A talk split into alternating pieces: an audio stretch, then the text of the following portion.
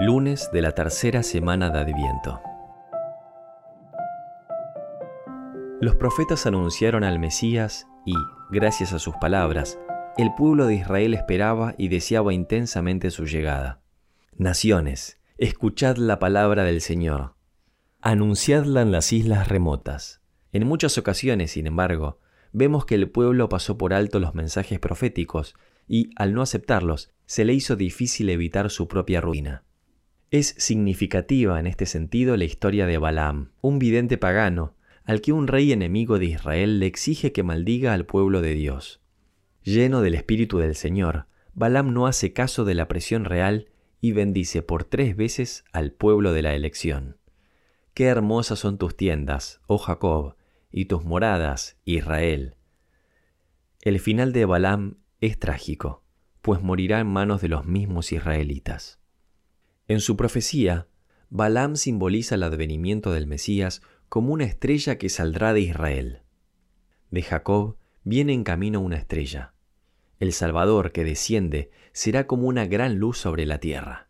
Pasados los siglos, precisamente la luz de una estrella dirigirá el paso de los magos que descubren en ella un mensaje de salvación.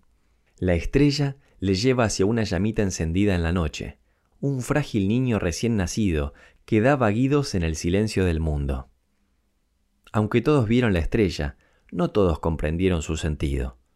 En la oración colecta de hoy pedimos audazmente, Señor, con la luz de tu Hijo que viene a visitarnos, ilumina las tinieblas de nuestro corazón. Danos la claridad necesaria para descubrir la importancia de todos estos acontecimientos en la vida personal, íntima de cada uno. Se dice en el libro de los números que Balaam es un hombre de ojos penetrantes, porque escucha palabras de Dios y conoce los planes del Altísimo.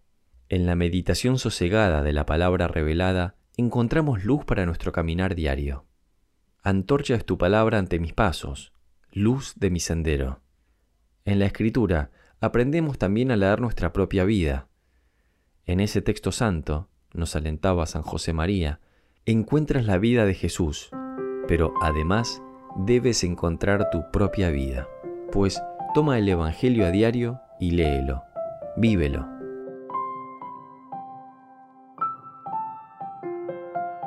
Mientras Jesús, en una de sus frecuentes visitas al templo, enseña a los peregrinos que se han acercado a escucharle, se presentan las autoridades, los príncipes de los sacerdotes y los ancianos, es decir, los miembros laicos del Sanedrín con la intención de probar al Señor. Están molestos con él, entre otros motivos, porque goza de una autoridad ante el pueblo que no le ha sido concedida por los poderes establecidos. ¿Con qué potestad haces estas cosas? ¿Y quién te ha dado tal potestad? No preguntan movidos por una curiosidad honesta. Simplemente les disgusta la predicación del Maestro y se rebelan porque las multitudes le siguen con entusiasmo. Como se ve en otras ocasiones, también ahora Jesús conoce la intención de sus corazones. Se comportan con doblez, con fingimiento, no son claros. Le hacen una pregunta ambigua cuando en realidad lo que buscan es que Jesús diga de una vez por todas si es el Mesías. Ellos, en cualquier caso, no están dispuestos a reconocerlo y obran con una astucia mala. No nos sorprende que el Maestro les deje sin contestación, porque Jesús no sabe qué hacer con la astucia calculadora, con la crueldad de corazones fríos, con la hermosura vistosa pero hueca. Nuestro Señor estima la alegría de un corazón mozo, el paso sencillo, la voz sin falsete, los ojos limpios, el oído atento a su palabra de cariño. Así reina en el alma. Dios se hace presente en los corazones que le buscan con honestidad. Al que es íntegro en el camino, le mostraré la salvación de Dios. A Jesús le conmueve el niño que se acerca con sencillez el leproso que enseña sus llagas, el ciego que grita sin miedo al qué dirán, o el publicano que escala un árbol para verle mejor. Es decir, los corazones que no se esconden detrás de la falsedad. El cristiano ha de manifestarse auténtico, veraz, sincero en todas sus obras. Su conducta debe transparentar un espíritu, el de Cristo. Si alguno tiene en este mundo la obligación de mostrarse consecuente, es el cristiano porque ha recibido en depósito, para hacer fructificar ese don, la verdad que libera, que salva.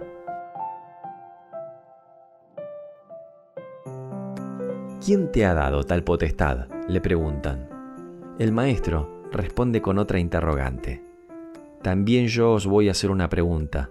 Si me la contestáis, también yo os diré con qué potestad hago estas cosas. El bautismo de Juan, ¿de dónde era? ¿Del cielo o de los hombres? Con estas palabras, Jesús pone a las autoridades delante de la verdad y al mismo tiempo elogia a Juan. Aunque el pueblo había acudido multitudinariamente al Jordán para ser bautizado, las autoridades no escucharon su mensaje de conversión y penitencia. Los jefes del pueblo no saben qué responder a Jesús porque carecen de una disposición abierta a la verdad. En realidad, solo buscan la aprobación del pueblo. Sopesan las dificultades que les puede acarrear decir una cosa u otra. Era del cielo, era de los hombres, y no encuentran una salida que les libre del compromiso. No lo sabemos. El encuentro con la verdad requiere una actitud de apertura y aceptación. La verdad cristiana se la encuentra solo si se ama gratuitamente. Con su valentía y humildad, el Bautista fue un testigo audaz de la verdad. Una actitud coherente puede que no nos lleve a un camino fácil. Sin embargo, la verdad es amable de por sí y tiene una enorme fuerza de atracción.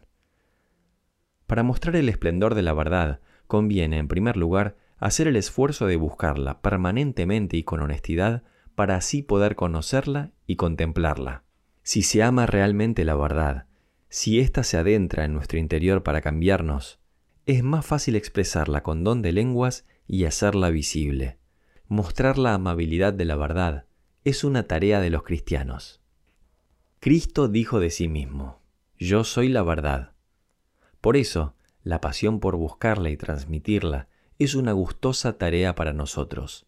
Ya hace muchos años vi con claridad meridiana un criterio que será siempre válido el ambiente de la sociedad necesita una nueva forma de vivir y de propagar la verdad eterna del Evangelio. En la misma entraña de la sociedad, del mundo, los hijos de Dios han de brillar por sus virtudes como linternas en la oscuridad. Quasi lucerne lucensi incaliginoso loco. En compañía de Santa María y de San José, caminamos hacia Belén. A su lado, podemos aprender esa rectitud de corazón con que ambos buscaban a Dios en las pequeñas y grandes verdades de su mundo ordinario.